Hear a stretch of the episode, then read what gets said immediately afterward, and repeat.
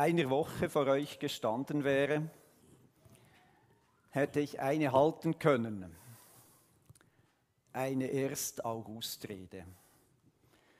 Nun ist aber der 8. August und ich werde also eine Predigt halten. Aber ich werde an ein traditionelles Thema des 1. Augusts anknüpfen. Carol hat es schon gesagt, oder besser gesagt, ihr habt es selber herausgefunden. Es ist das Thema Freiheit.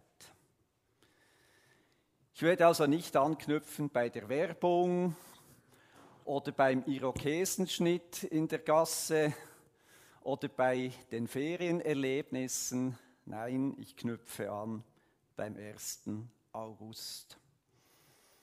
Ich habe mich etwas umgehört und gelesen, was so gesprochen wurde am 1. August.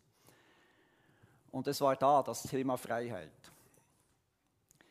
Es gab Redner, die haben zum Impfen gegen das Coronavirus aufgerufen, um unsere Freiheit wieder zu erlangen. Aber es gab auch Redner, die sich dagegen, gegen die Impfung ausgesprochen haben, um unsere Freiheit zu bewahren. Es gab auch Redner, die über die klassischen Freiheitsrechte gemäß der Bundesverfassung geredet haben und über die Bedeutung der Demokratie und über die Freiheit und Unfreiheit in dieser Welt. Und natürlich gab es Redner, die an die Geschichte erinnert haben, ans Rütli, an die Freiheitsschlachten und an die Freiheitsgestalt schlechthin, an Wilhelm Tell. Ich möchte euch ein Lied vorspielen, in dem es um Wilhelm Tell und die Freiheit geht. Was dabei herauskommt, hört ihr gleich selber. Sie haben der Wilhelm Tell aufgeführt im Leuen Nottiswil. Da braucht viel Volk, wüsst halbe Dorf hat mitgemacht in dem Spiel. Die andere Hälfte ist im Saal gsi bei einem grossen Bier. Als Publikum hat zugeschaut und ist gespannt gsi, was passiert. Am Anfang ist es schön gsi, da hat als Stauffacherin Frau Pfarrer mit dem Schneider geredet Wort von tiefem Sinn. Und alles ist gerührt gsi, sie hat das mal nicht gesagt, Kleid zu teuer. Und er hat gut aufpasst, dass er der Faden nicht verliert. Oftmal kurz vor dem Äpfelstuss der Lehrer kommt als Tell.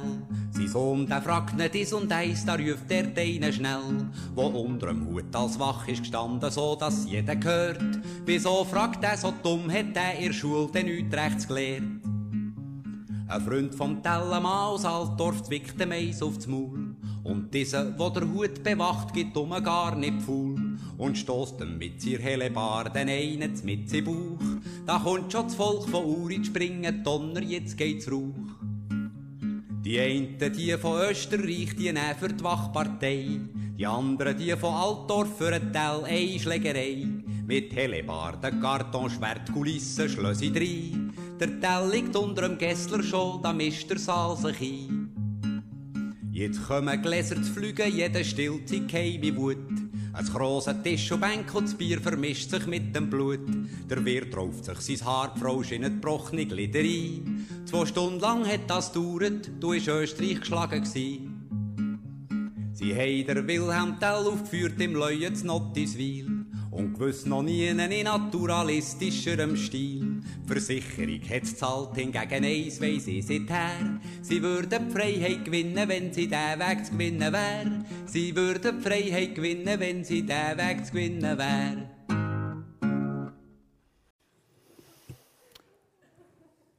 Mani Matter, der leider viel zu früh verstorbene Berner Troubadour, hat hier ein Lied geschaffen, das uns zuerst schmunzeln lässt. Aber wenn wir uns den Text noch einmal durch den Kopf gehen lassen, kommen wir vielleicht auch ins Nachdenken. sie würden die Freiheit gewinnen, wenn sie der Weg zu gewinnen wäre. Diese Aussage geht weit über das Theaterspiel im Löwen von Notiswil hinaus. Sie stellt eine grundsätzliche Frage. Wie ist denn die Freiheit zu gewinnen? Und um diese Frage beantworten zu können, müssen wir zuerst wissen, was ist denn überhaupt Freiheit? In der abendländischen Tradition ist die Meinungs- und Handlungsfreiheit eines Menschen oder einer Gemeinschaft, eines Volkes oder eines Staates ein sehr zentraler Begriff, der unsere Gesellschaft, unsere Staats- und Wirtschaftsordnung prägt. Dabei wird zwischen der positiven und der negativen Freiheit unterschieden. Die positive Freiheit meint die Freiheit zu etwas und bezeichnet die persönliche Freiheit des Bürgers, zum Beispiel die Glaubens- und Gewissensfreiheit, die Niederlassungsfreiheit oder die Wirtschaftsfreiheit, aber auch die demokratische Selbstregierung eines Staates. Die negative Freiheit meint die Freiheit von etwas und bezeichnet einen Zustand, in dem keine von der Regierung, von der Gesellschaft oder der Wirtschaft ausgehenden Zwänge ein Verhalten erschweren oder verhindern. Das Freiheitsverständnis hat sich im Laufe der Menschheitsgeschichte verändert. In der Antike und im Mittelalter war die Freiheit ein Privileg einer kleinen Oberschicht. Große Teile der Bevölkerung waren als Sklaven oder Leibeigene im Eigentum anderer Menschen. Wie das Sofa im Wohnzimmer im Eigentum. Auf die Zeit der Aufklärung beruft sich das heute geläufige Freiheitsverständnis allen voran auf Immanuel Kant. Ich komme später noch einmal darauf zurück. Im 19. und 20. Jahrhundert dann gab es weitere wichtige Einflüsse auf das Freiheitsverständnis, zum Beispiel die Französische Revolution mit ihrem Leitspruch Liberté, Égalité, Fraternité. Auch politische Ideologien wie der Liberalismus, der Anarchismus oder der Nationalismus nutzen den Begriff Freiheit. Sie definieren ihn aber unterschiedlich. Kommen wir noch einmal zurück zu Immanuel Kant, dem Erfinder des heute geläufigen Freiheitsbegriffs. Nach Kant ist Freiheit nur durch Vernunft möglich. Dank seiner Vernunft ist der Mensch in der Lage, das Gute zu erkennen und sein eigenes Verhalten daran auszurichten. Da nach Kant nur der sich bewusst moralisch verhaltende Mensch frei ist, sind freies Handeln und moralisches Handeln bei Kant keine Widersprüche, sondern Synonyme. Ebenso wie der freie Wille und der gute Wille. Manchmal wünsche ich mir, wir würden uns heute mehr auf Kant besinnen, wenn wir über unsere Freiheiten streiten. Doch war Kant der Erste mit solchen Gedanken.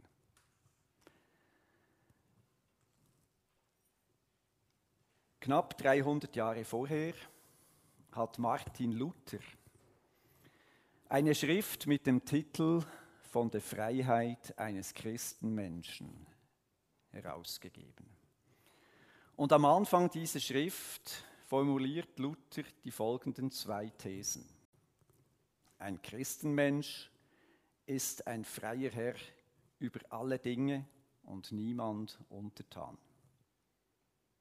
Und ein Christenmensch ist ein dienstbarer Knecht aller Dinge und jedermann untertan.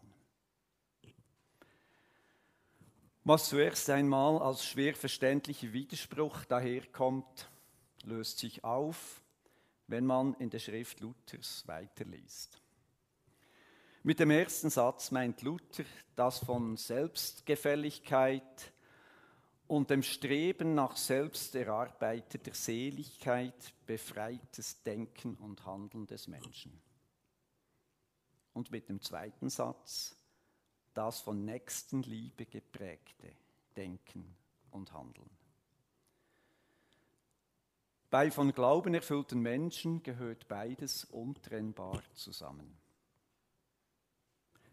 Fällt Ihnen etwas auf? Die Ähnlichkeit der Thesen von Luther und Kant sind doch frappant. Luther verknüpft das Freisein und das Dienen am nächsten, Kant das freie Handeln und das moralische Handeln. Was Luther mit dem Glauben des Menschen begründet, führt Kant 300 Jahre später auf die Vernunft des Menschen zurück. Und Luther, der hat seine Thesen nicht aus dem Nichts neu erfunden. Seine ganze Schrift von der Freiheit eines Christenmenschen ist eine Auslegung von zentralen Bibelstellen genauer Stellen des Neuen Testaments.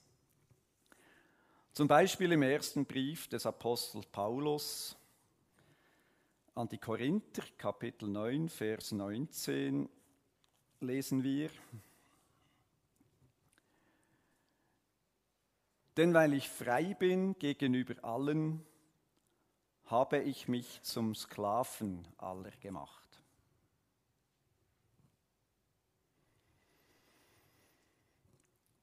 Paulus sagt über sich als Christenmenschen in einem Satz, was Luther in seinen zwei Sätzen für alle Christen formuliert hat.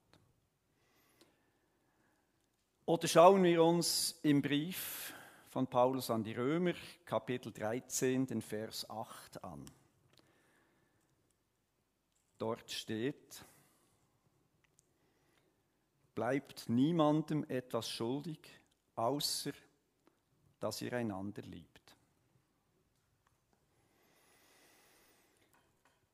Bleibt niemandem etwas schuldig, das heißt, seid frei von Abhängigkeiten, außer dass ihr einander liebt.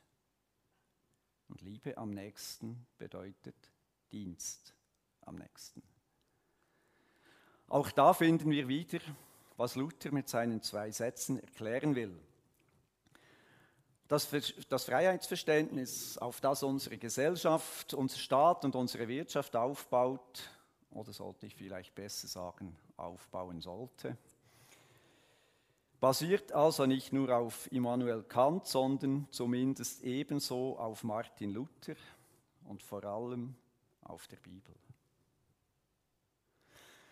Welche Freiheit meint denn Luther mit der Freiheit des Christenmenschen? Es ist die Freiheit gemeint, die sich denjenigen eröffnet, die glauben. Die glauben, dass sie durch Christus vor Gott anerkannt sind oder wie wir es in der Bibel oft lesen, gerechtfertigt sind. Diese Anerkennung muss nicht und kann auch nicht von uns durch unsere eigenen religiösen Leistungen erarbeitet werden. Und mit religiösen Leistungen meine ich einerseits Frömmigkeitsübungen wie Fasten oder Pilgern, aber auch das Verhalten gegenüber anderen Menschen wie das Spenden als Zeugnis der eigenen Mildtätigkeit. Denken wir an das Gleichnis vom Pharisäer und vom Zöllner. Ich lese Ihnen aus dem Evangelium nach Lukas Kapitel 18 die Verse 10 bis 14.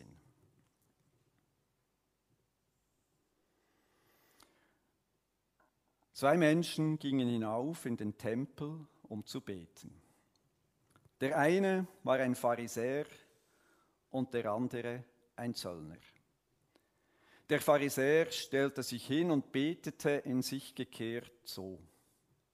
Gott, ich danke dir, dass ich nicht wie die anderen Menschen bin, wie Räuber, Betrüger, Ehebrecher oder auch wie dieser Zöllner. Ich faste zweimal in der Woche. Ich gebe den Zehnten von allem, was ich einnehme. Der Zöllner aber stand ganz abseits und wagte nicht einmal seine Augen zum Himmel zu erheben, sondern schlug sich an die Brust und sagte, Gott sei mir Sünder gnädig. Ich sage euch, dieser ging befreit in sein Haus zurück, jener nicht.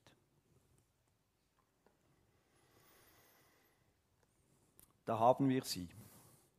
Die Freiheit aus Glauben. Der Zöllner, er ging befreit aus dem Tempel, denn er glaubte.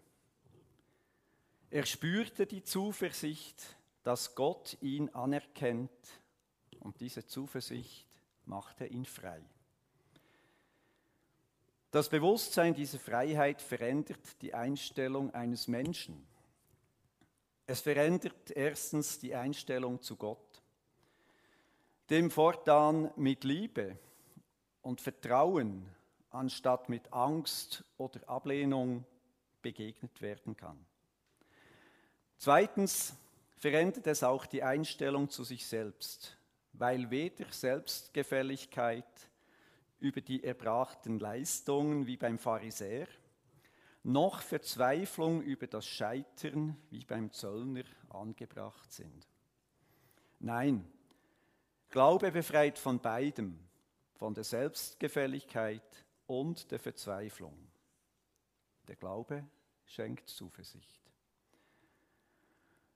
Das Bewusstsein dieser Freiheit ändert drittens die Einstellung zu den anderen. Der Glaube bewirkt, dass wir andere Menschen nicht mehr zum Zweck der eigenen Selbstgefälligkeit oder der eigenen Seligkeit instrumentalisieren, sondern ihnen als Personen mit eigenen Rechten, mit eigenen Bedürfnissen und Interessen begegnen. Luther geht sogar noch einen Schritt weiter und schreibt in seiner Schrift, Glaubende können dies nicht nur, sondern sie wollen es auch und sie tun es nach Kräften. Denn das Bewusstsein der christlichen Freiheit wirkt sich so auf die Einstellung eines Christen aus, dass er nicht mehr das eigene Wohlergehen zum Ziel seines Handelns macht. Er weiß ja, dass er dies dank des Handelns Gottes nicht mehr nötig hat. Ziel ist nun vielmehr das Wohlergehen anderer, das heißt also gelebte Nächstenliebe. Zur christlichen Freiheit gehört also entscheidend, dass ein Christ sich nicht mehr an moralischen Leistungskatalogen orientieren muss, sondern dass das in einer gegebenen Situation Richtige, das Liebevolle, stets in sein eigenes Urteil gestellt ist. Die christliche Freiheit ist darum auf Selbstständigkeit gerichtet. Sie manifestiert sich als Handlungs- und Gewissensfreiheit. Bei einer genaueren Betrachtung können wir vier Ausprägungen der christlichen Freiheit unterscheiden. Die erste Ausprägung ist die Handlungsfreiheit. Damit ist nicht gemeint zu tun und zu lassen, was uns gerade gefällt. Es ist eine innere Handlungsfreiheit gemeint. Der Glaube macht uns frei, Handlungen zu unternehmen, die nicht unserer Selbstgefälligkeit und auch nicht unserer selbst erarbeiteten Seligkeit geschuldet sind. Gott will keine selbstverliebten Egoisten und auch keine Roboterchristen, die durch ihn, durch Glaubensregeln oder Kirchenführer gesteuert werden. Schauen Sie in die Bibel. Alle großen Figuren standen im Dienst ihrer Mitmenschen alle haben selbst gehandelt und alle haben dabei auch Dinge getan, die Gott nicht gefallen haben. Die zweite Ausprägung der christlichen Freiheit ist die Freiheit der Vorzugswahl. Der Glaube macht uns frei, nach rationalen Wertgesichtspunkten Handlungsoptionen als besser oder weniger gut zu beurteilen und dementsprechend zu wählen. Das heißt, dass in ein und derselben Situation zwei Christen unterschiedlich handeln können, ohne dass einem von beiden oder beiden das Selbstverständnis des Christseins abgesprochen werden darf. Das Handeln soll aber aus der Nächstenliebe heraus geschehen. Und wer kann dies beurteilen? Meistens nur der Handelnde und Gott. Weil nur der Handelnde selbst und Gott in sein Herz sehen können. Die dritte Ausprägung ist die Freiheit der Entscheidung. Grundsätzlich sind Menschen fähig, den obersten Maßstab ihres praktischen Urteilens und Handelns als Selbstlosigkeit oder als Selbstsucht aus sich heraus zu bestimmen. Der Glaube bringt uns dazu, dem Nächsten dienen zu wollen und selbstlos zu handeln. Dazu zwei Beispiele aus der Bibel. Da wäre einmal der reiche Mann, der sich für die Nachfolge Jesu interessierte. Als dieser ihn aufforderte, sein Vermögen unter die Armen zu verteilen, wandte er sich ab. Er hat sich für die Selbstzucht entschieden. Als Gegenbeispiel mag der Zöllner dienen, der seine Habe unter die Armen verteilte, nachdem er Jesus kennengelernt hatte und zum Glauben gekommen war. Er hat sich für die Selbstlosigkeit entschieden. Kommen wir noch zur vierten Ausprägung. Es ist die Freiheit der Entschiedenheit. Grundsätzlich sind Menschen fähig, in innerer Konsistenz an ihrer Entscheidung zum Guten oder zum Schlechten festzuhalten. Der Glaube bringt uns dazu, an der Entscheidung zum Guten festzuhalten, auch wenn es schwierig wird. Schauen wir wieder in die Bibel, es gibt dort gute wie schlechte Beispiele. Da wäre einmal der Apostel Paulus. Ihm, dem eifrigen Christenverfolger, begegnete Jesus auf eine Art, die ihn von Saulus zum Paulus machte. Danach blieb er aber in der Nachfolge von Christus, auch als er deswegen gefangen genommen wurde und schließlich hingerichtet wurde. Judah hat hingegen den Weg der Entschiedenheit nicht beschritten. Obschon er Jünger Jesu war, hat er sich von ihm abgewandt und ihn verraten. Ist die christliche Freiheit nur eine innere Freiheit? Wenn wir im Neuen Testament darüber lesen, könnte man zu diesem Schluss kommen. Auch Luthers Schrift von der Freiheit eines Christenmenschen legt diesen Schluss nahe. Doch führen wir uns noch einmal die Ermahnung von Paulus aus dem Römerbrief, Kapitel 13, Vers 8 vor Augen. Bleibt niemandem etwas schuldig, außer dass ihr einander liebt. Da sind alle gemeint auch die Mächtigen in Gesellschaft und Wirtschaft. Und daraus ergibt sich eine enorme Auswirkung auf alles menschliche Zusammenleben. Auch die Mächtigen sind aufgefordert, die Interessen ihrer Bürger, ihrer Angestellten wahrzunehmen, sich in ihren Dienst zu stellen und ihnen dabei äußere Freiheit zu gewähren und die nötige Fürsorge zukommen zu lassen. Ich fasse zusammen. Ein Christenmensch ist ein freier Herr über alle Dinge und niemand untertan. Und ebenso gilt, ein Christenmensch ist ein dienstbarer Knecht aller Dinge und jedermann untertan. Mit diesen zwei Aussagen legt Luther, mit diesen zwei Thesen legt Luther zentrale Aussagen des Neuen Testaments zum Thema der Freiheit aus. Bleibt niemandem etwas schuldig, außer dass ihr einander liebt.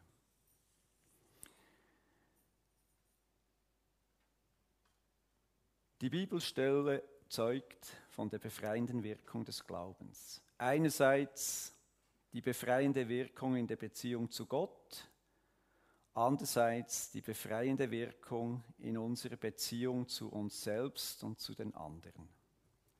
Unser Handeln muss weder unsere Selbstgefälligkeit noch unsere verzweifelten Suche nach Seligkeit untergeordnet werden. Es soll unserem Nächsten dienen. Es ist an uns Christen, diese Aufforderung aus der Bibel in allen Facetten menschlichen Zusammenlebens wieder mehr Beachtung zu schenken und uns dabei auch für gerechtere Wirtschafts- und Sozialverhältnisse einzusetzen. Oder anders gesagt, gute Werke sind zentral im Leben eines Christen. Allerdings nicht, um sich das Heil Gottes zu erwerben, sondern weil Gott uns das Heil geschenkt hat. Amen.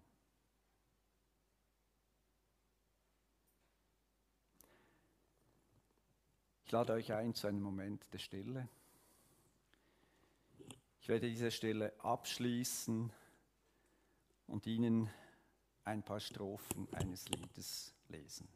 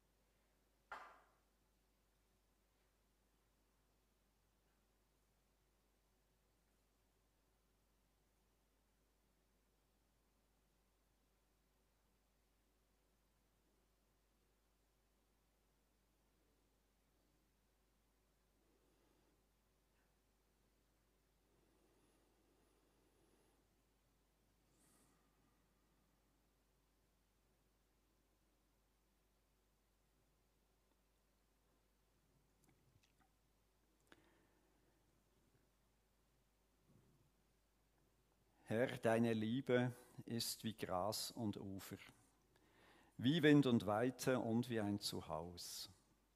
Frei sind wir, da zu wohnen und zu gehen. Frei sind wir, Ja zu sagen oder Nein.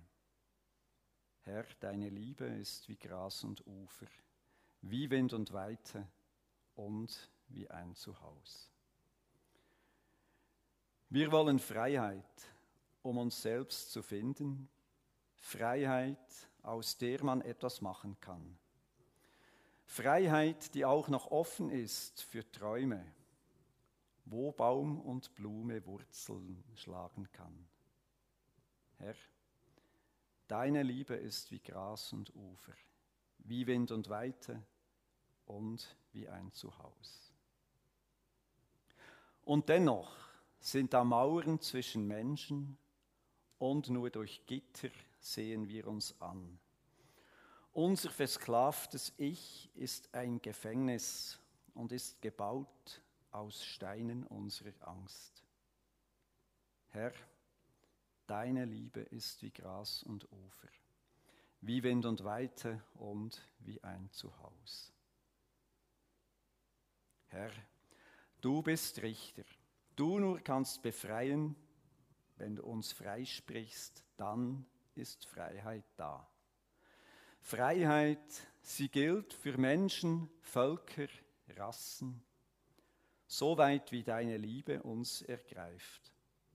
Herr, deine Liebe ist wie Gras und Ufer, wie Wind und Weite und wie ein Zuhause. Amen.